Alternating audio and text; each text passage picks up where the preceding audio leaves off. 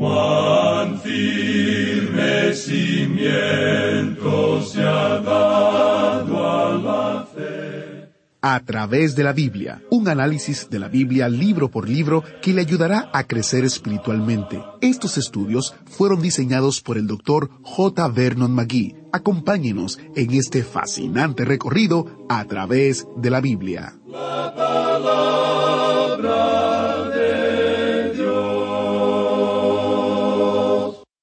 Bienvenidos a través de la Biblia. Soy Heiel Ortiz y en un minuto concluiremos nuestro estudio en el Cantar de los Cantares, comenzando con el capítulo 5, versículo 10.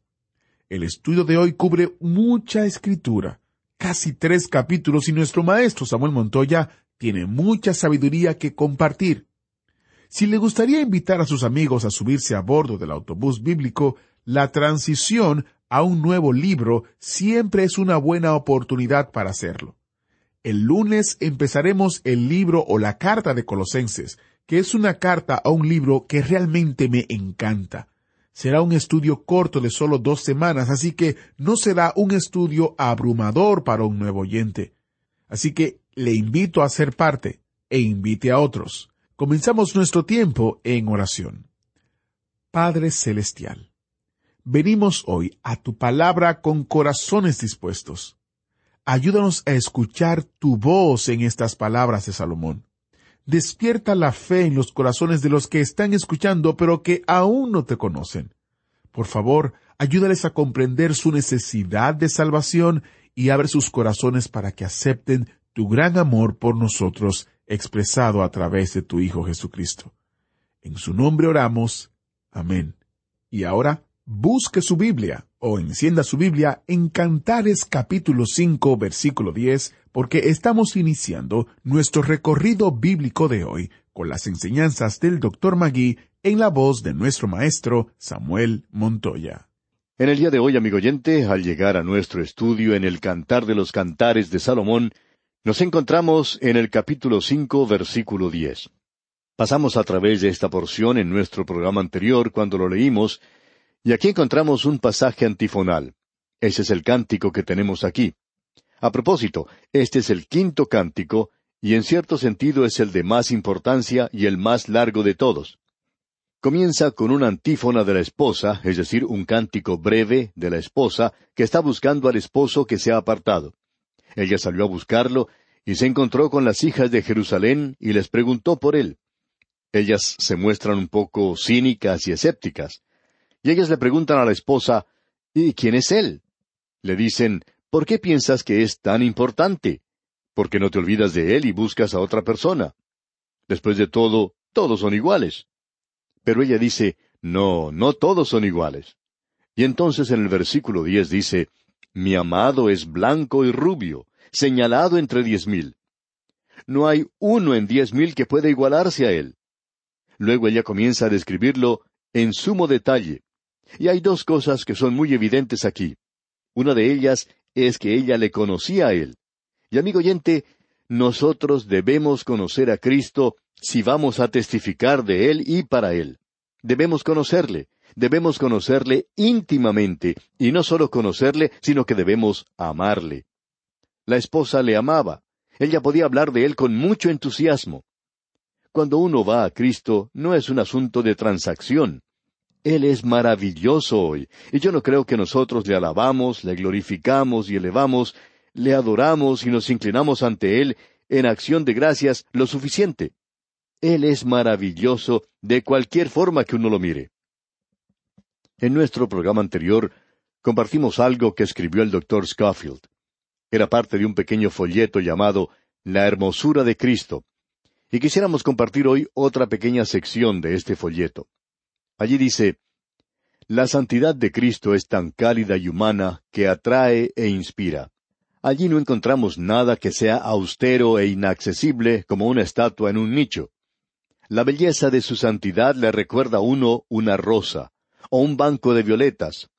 Jesús recibe a los pecadores y come con ellos, con toda clase de pecadores. Nicodemo, quien era un pecador moral, religioso, y María de Magdala, de quien él expulsó siete demonios, la clase de pecador que nos sorprende. Él entra a la vida pecaminosa como cuando una corriente clara, cristalina, diáfana, entra a un estanque de pútridas aguas. Esa corriente no le teme a la contaminación y su dulce energía limpia ese estanque. Nuevamente debemos destacar, y es en relación a esto, que su simpatía es todo hermosura. Él siempre ha sido tocado por la compasión, por la multitud sin pastor, la entristecida viuda de Naín, la pequeña niña muerta del gobernante, el endemoniado de Gadara, los cinco mil hambrientos. Aquellos que sufren tocan el corazón de Jesús. Aún la misma ira contra los escribas y los fariseos no es otra cosa sino el exceso de su simpatía por aquellos que sufren bajo la dura justicia propia de esos escribas y fariseos. ¿Vio usted alguna vez a Jesucristo buscando a un pobre digno de recompensa? Él sanaba a todos los enfermos y qué gracia la que demostraba en su simpatía. ¿Por qué tocó a ese pobre leproso? Él lo podía haber sanado simplemente con su palabra, como lo hizo con el hijo del noble. Bueno, por muchos años ese infeliz había sido un desterrado, separado de todos sus familiares y amigos, embrutecido. Él había perdido todo el sentido de ser un hombre. El acercarse a él era una contaminación.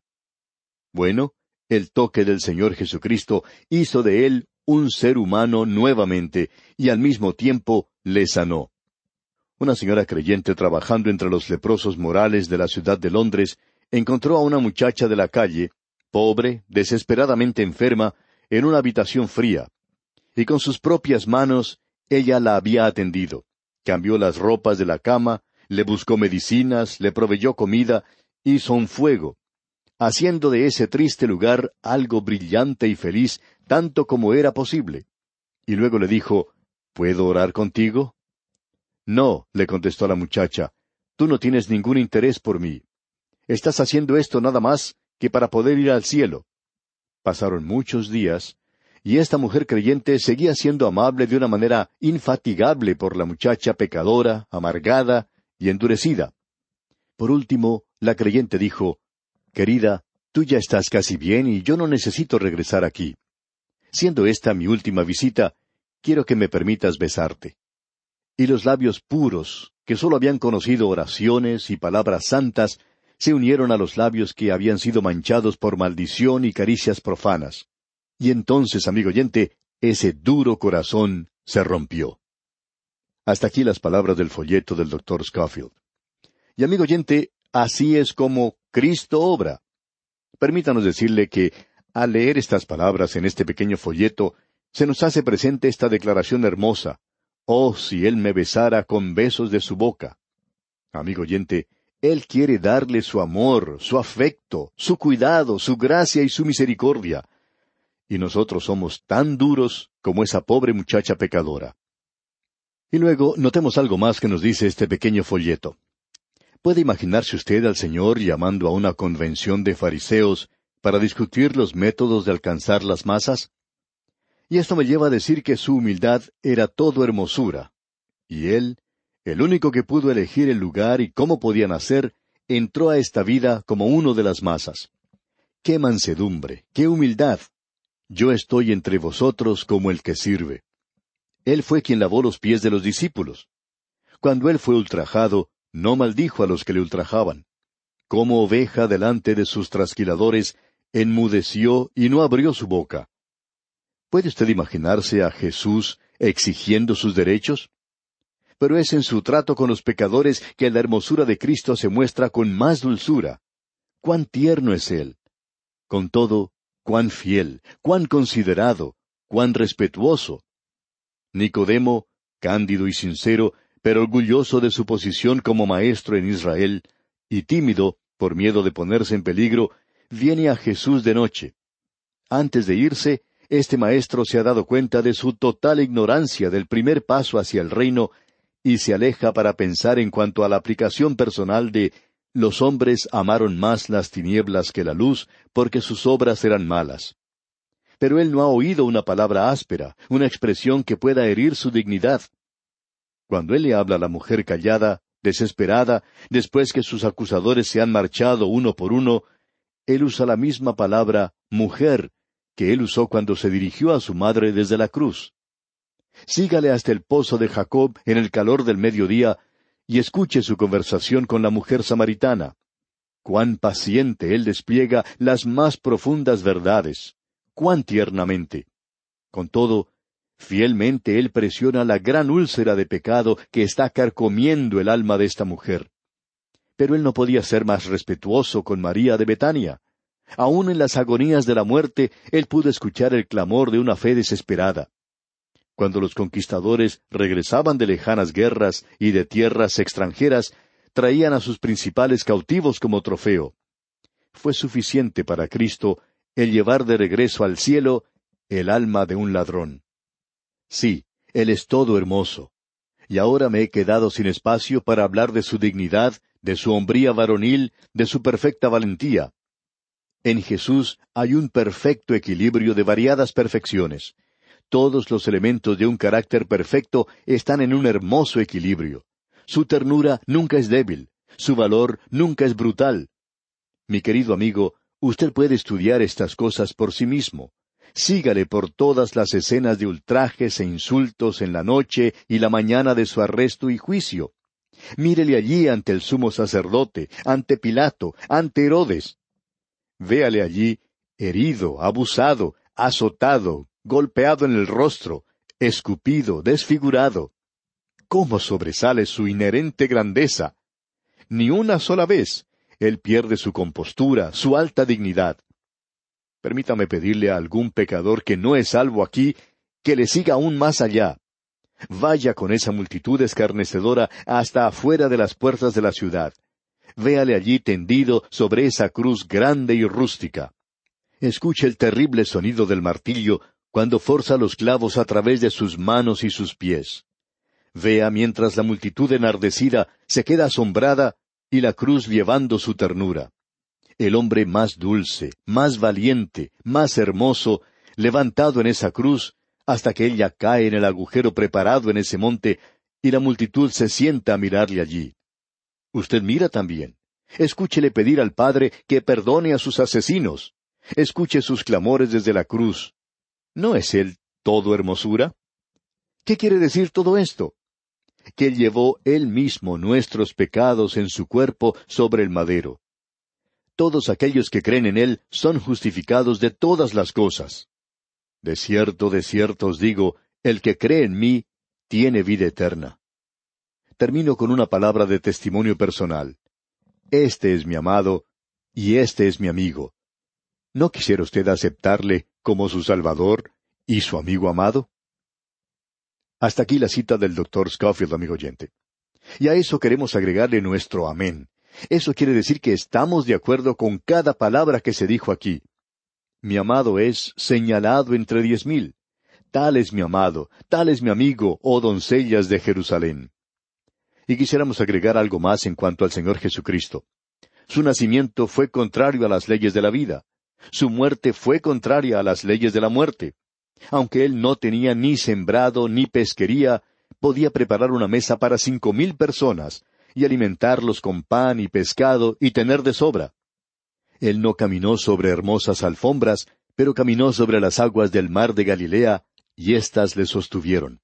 Cuando él murió, muy pocos se pusieron luto, pero un crespón negro se extendió sobre el sol. Los hombres temblaban, no por sus pecados, sino porque la tierra debajo de sus pies se sacudía bajo ese peso. Toda la naturaleza le rindió honor, Solamente los pecadores le rechazaron. La corrupción no se pudo apoderar de su cuerpo. La tierra que había sido ensangrentada con su sangre no podía reclamar su polvo. Por tres años él predicó su Evangelio. Él no escribió ningún libro, ni edificó ninguna iglesia material, no tuvo apoyo financiero, pero después de más de dos mil años, él es el personaje central de la historia humana el eje sobre el cual giran los hechos y acontecimientos de las edades, y Él es el único regenerador de la raza humana. ¿Fue nada más que el hijo de José y María la persona que cruzó el horizonte de este mundo hace más de dos mil años? ¿Fue sólo sangre humana la que se derramó en el monte Calvario para la redención de los pecadores? ¿Qué puede impedir que el hombre que piensa exclame Señor mío y Dios mío? Tal es mi amado, tal es mi amigo, oh doncellas de Jerusalén. Y ella le conocía, ella le amaba, ella hace que los demás también le conozcan, y eso es importante. Las hijas de Jerusalén, que antes habían sido escépticas y cínicas, ahora hacen la pregunta en el versículo primero del capítulo seis y dicen, ¿A dónde se ha ido tu amado, oh la más hermosa de todas las mujeres? ¿A dónde se apartó tu amado, y lo buscaremos contigo? Ahora ellas dicen, nosotras te vamos a ayudar a encontrarle. Queremos ver a este de quien tú estás hablando. Queremos mirarle por nosotras mismas. Él tiene que ser maravilloso. El Señor Jesucristo dijo, El que busca, halla.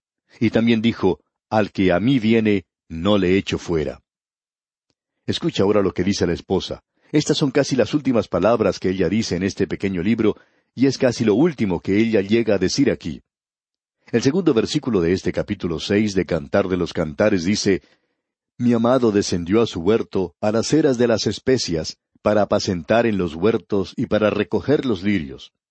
Ella le ha podido localizar, y en el versículo tres dice, Yo soy de mi amado, y mi amado es mío, él apacienta entre los lirios.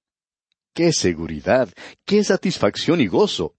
Dios está satisfecho con Jesucristo, Él está satisfecho con Él. Este es mi Hijo amado, Él dice, a Él oíd. Y Dios ha quedado satisfecho con lo que Él hizo por nosotros en la cruz. Él dice que si usted se acerca a Él, usted no perecerá. Usted tendrá vida y vida eterna. ¿Qué invitación es esta que se nos presenta, amigo oyente?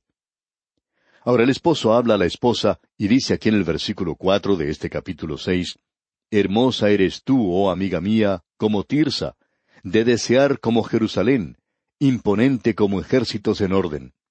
Y luego en el versículo diez podemos leer, ¿Quién es esta que se muestra como el alba, hermosa como la luna, esclarecida como el sol, imponente como ejércitos en orden? Esa es la otra cara del rapto de la iglesia. Nosotros siempre la observamos desde nuestro propio lugar, y esto es algo natural de hacer, y nosotros decimos, porque el Señor mismo, con voz de mando, con voz de arcángel y con trompeta de Dios, descenderá del cielo. Su voz será como la voz de una trompeta. Él va a llamar a los suyos. Pero el otro lado, cuando la iglesia llegue a su presencia, las huestes angelicales verán que esto será uno de los sucesos más grandes de contemplar de toda la eternidad, cuando su iglesia vaya a encontrarse con Él. Creemos que eso va a ser uno de los hechos más emocionantes, y eso, por cierto, será para nosotros.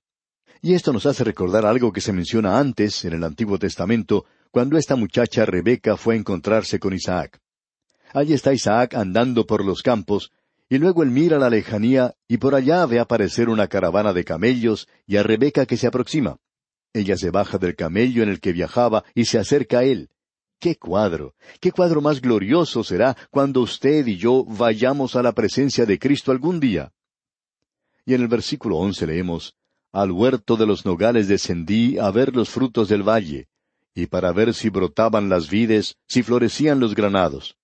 Luego en el versículo trece leemos, Vuélvete, vuélvete, oh Sulamita, vuélvete, vuélvete y te miraremos. ¿Qué veréis en la Sulamita? Algo como la reunión de dos campamentos.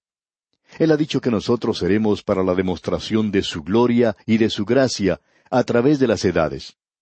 Eso es lo que se nos dice allá en la epístola a los Efesios capítulo dos versículo siete. Dice allí el apóstol Pablo, para mostrar en los siglos venideros las abundantes riquezas de su gracia en su bondad para con nosotros en Cristo Jesús. Todo lo creado en este universo podrá contemplarnos a todos, y ninguno de nosotros es digno de estar allí, pero vamos a estar allí. ¿Por qué? Porque Él nos amó y se entregó a sí mismo por nosotros. ¡Cuán maravilloso va a ser eso, amigo oyente! Y nosotros vamos a demostrar la gracia de Dios. Nosotros estaremos allí para su gloria y para nuestro bien. Amigo oyente, no puedo pensar en ninguna otra cosa que sea mejor que eso. Ahora en el capítulo siete tenemos una hermosa descripción que él da de la esposa. Y luego, todo lo que ella puede decir y todo lo que ella necesita decir, lo leemos en el versículo diez donde dice, Yo soy de mi amado, y conmigo tiene su contentamiento. Ah, amigo oyente, el saber hoy que Cristo nos pertenece y que Él quiere hacernos bien. Él dice que nos acerquemos a Él y que Él nos hará bien. Amigo oyente, Él quiere ayudarle a usted. Él no quiere herirle de ninguna forma. Él quiere ayudarle. Acérquese, por tanto, a Él en este día. Luego en el capítulo ocho y versículo ocho tenemos algo que es muy interesante. La esposa dice allí, Tenemos una pequeña hermana que no tiene pechos. ¿Qué haremos a nuestra hermana cuando de ella se hablare? Bien, ¿quién va a hablar de ella? Bueno, nadie la querrá.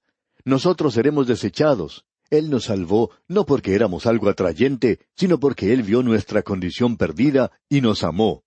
Él nos creó y ahora Él quiere salvarnos. Cuán maravilloso es esto y qué cuadro el que tenemos. Y esta pequeña hermana se refiere a todas estas naciones aquí. Nosotros somos parte de esto, y Él quería presentar su palabra ante nosotros. Luego habla la esposa, y tiene la última palabra. En el versículo catorce del capítulo ocho de Cantar de los Cantares dice, Apresúrate, amado mío, y sé semejante al corzo o al cervatillo sobre las montañas de los aromas. Usted recuerda que ella le vio a él en ese lugar cuando él regresó de esa manera. Y aquí ella le está diciendo que se apresure a regresar. Esta es la esposa, y allá en el libro de Apocalipsis la última cosa que dice es, sí, ven, Señor Jesús. Amigo oyente, Usted no puede decir eso a no ser que usted le conozca, a no ser que usted le ame y a no ser que usted le haga conocer. No creemos que usted pueda decir eso. Claro, usted puede ser salvo, pero usted no puede mirar y decir, ven Señor Jesús, yo quiero que tú regreses. Recordemos que el apóstol Pablo dijo, por lo demás, me está guardada la corona de justicia, la cual me dará el Señor, juez justo en aquel día, y no solo a mí, sino también a todos los que aman su venida. Él le dará una corona a aquellos que aman su venida. Y el amar su venida, amigo oyente, quiere decir que le amamos a Él. Este es un libro pequeño pero maravilloso. Solamente hemos podido acercarnos a la periferia del mismo, pero confiamos en que esto haya bendecido ricamente nuestros corazones. Y así, amigo oyente, concluimos nuestro estudio de este libro de Cantar de los Cantares. Que el Señor continúe bendiciendo su vida es nuestra ferviente oración. Muchas gracias al maestro Samuel Montoya. Hoy terminamos la semana y el maravilloso libro de Cantares. Esperamos que el estudio de este libro pequeño le haya sido de bendición. El lunes, nuestro imaginario autobús bíblico nos llevará otra vez al Nuevo Testamento, al libro de Colosenses. Si desea tener las notas y bosquejos gratuitos para Colosenses, la manera más rápida y fácil es visitar nuestro sitio web a través de la biblia.org barra notas, donde usted puede descargarlos o suscribirse para recibirlos por correo electrónico junto con noticias del ministerio. Mientras está en la página web, descubra los muchos libritos y comentarios que ponemos a su disposición sin costo alguno para usted.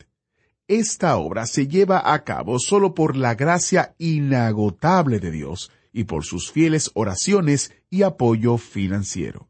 Soy Geyel Ortiz, deseándole que continúe con nosotros en una próxima entrega de su programa a través de la Biblia.